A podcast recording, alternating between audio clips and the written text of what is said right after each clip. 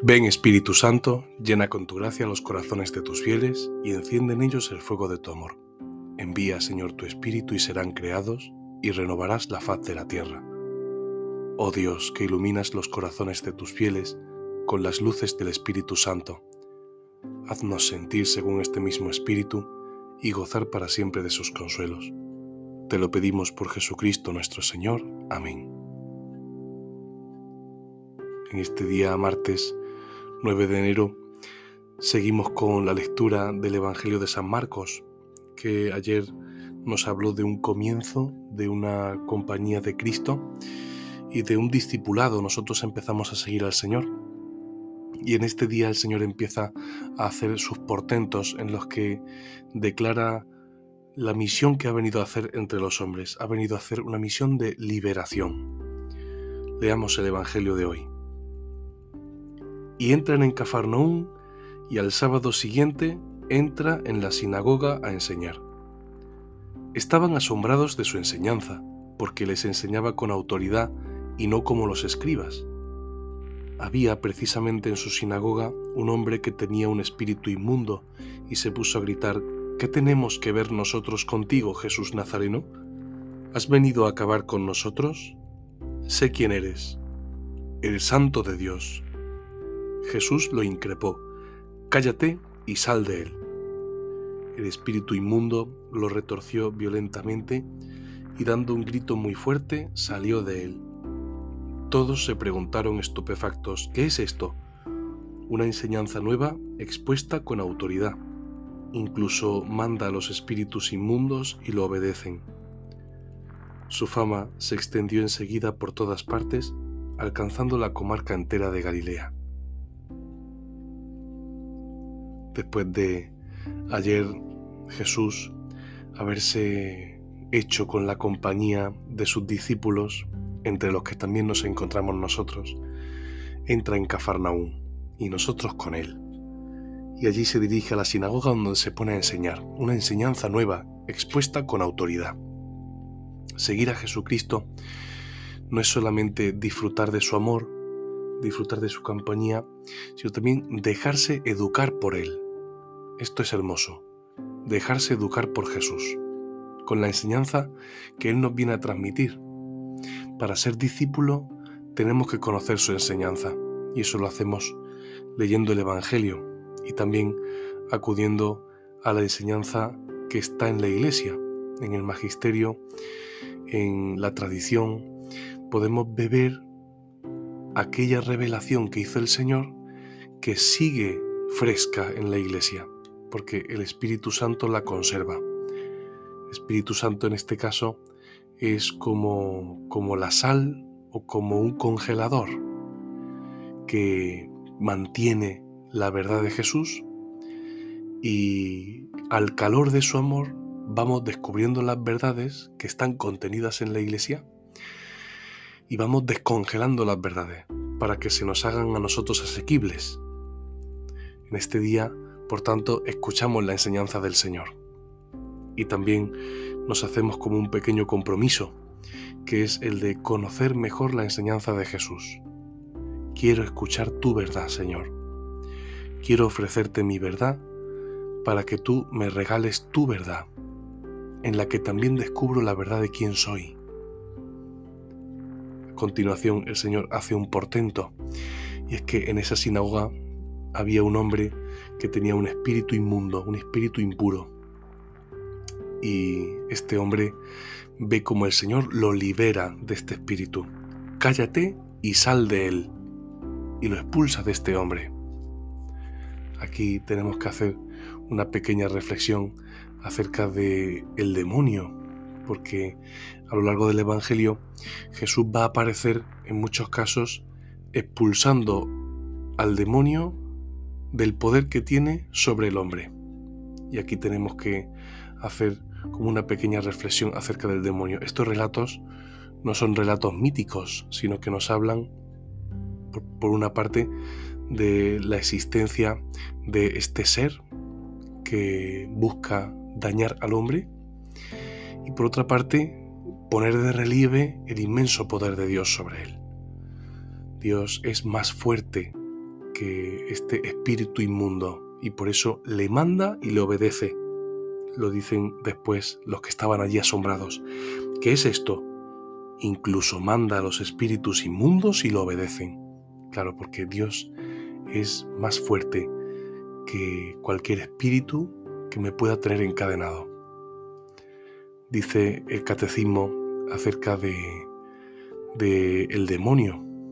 Dice en los números 391 al 395, dice, detrás de la elección desobediente de nuestros primeros padres, en el Génesis, se halla una voz seductora, opuesta a Dios, que por envidia los hace caer en la muerte. La escritura y la tradición de la Iglesia ven en este ser un ángel caído, llamado Satán o Diablo. La Iglesia enseña que primero fue un ángel bueno, creado por Dios. El concilio de Latrán nos dice el diablo y los otros demonios fueron creados por Dios con una naturaleza buena, pero ellos se hicieron a sí mismos malos. La escritura habla de un pecado de estos ángeles, lo dice la segunda carta de San Pedro. Esta caída consiste en la elección libre de estos espíritus creados que rechazaron radical e irrevocablemente a Dios y su reino. Encontramos un reflejo de esta rebelión en las palabras del tentador a nuestros primeros padres. Seréis como dioses. El diablo es pecador desde el principio, como dice Juan en su primera carta, padre de la mentira, como dice el Evangelio de San Juan en el capítulo 8. La escritura atestigua la influencia nefasta de aquel a quien Jesús llama homicida desde el principio, en el Evangelio de San Juan. Homicida, es interesante esta palabra porque Jesús lo identifica con un espíritu que busca mi mal, que busca el mal para el hombre. Y que incluso, sigue diciendo el catecismo, intentó apartarlo de la misión recibida del Padre el Hijo de Dios se manifestó para deshacer las obras del diablo.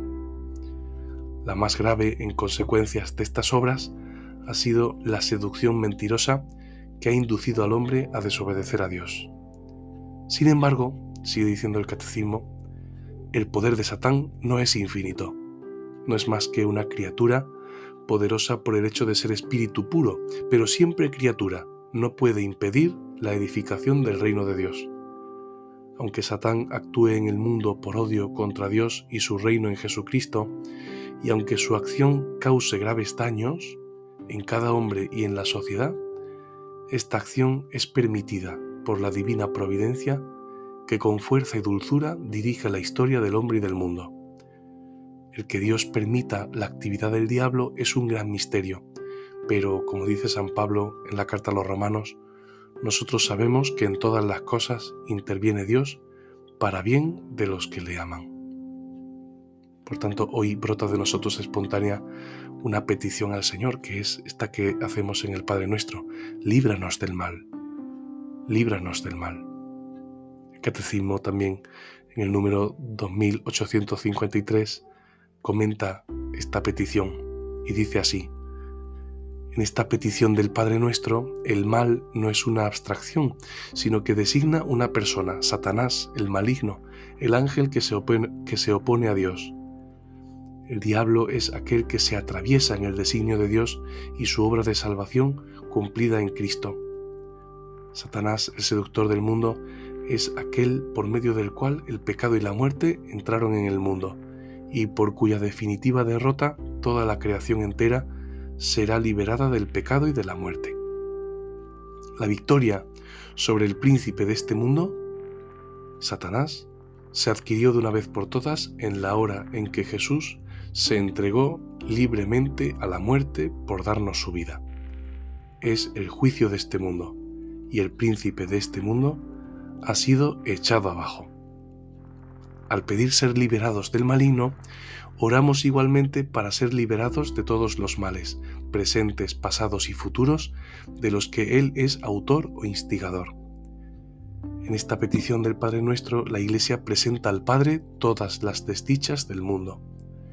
Con la liberación de todos los males que abruman a la humanidad, implora el don precioso de la paz y la gracia de la espera perseverante en el retorno de Cristo. Por tanto, en este día pidamos al Señor que se haga presente como vencedor de las fuerzas del maligno. Sí, es real. Todos experimentamos su fuerza cuando nos vemos tentados. Sin embargo, Dios es mucho más fuerte. Y cuando Jesucristo, el puro, entra en la sinagoga, el espíritu inmundo no puede otra cosa más que salir, porque Jesús ha entrado. Pidamos hoy al Señor que entre en nuestro cuerpo, que es nuestro templo, es templo suyo, y que entrando en nosotros realmente expulse todo dominio del mal, para que podamos aspirar al bien, para que podamos realmente decir Jesús es mi Señor, mi único Señor. Él es el único que domina en mi vida. Jesús es mi Rey. Pues pidamos al Señor esto hoy, y especialmente en este momento, si nos vemos de una manera especial esclavizados por alguna asechanza de este espíritu inmundo, pidamos al Señor con profunda fe que se haga presente y palpable su poder, que viene a liberarnos, que viene a darnos vida y vida abundante. Ven Espíritu Santo, te amamos. Ven Espíritu Santo, te necesitamos. Ven Espíritu Santo, te invocamos junto con María. Oh Señora mía, oh Madre mía, yo me entrego del todo a ti, y en prueba de mi filial afecto, te ofrezco en este día mis ojos, mis oídos, mi lengua y mi corazón, en una palabra todo mi ser, ya que soy todo tuyo, oh Madre de bondad, guardadme y defendedme como cosa y posesión vuestra. Amén.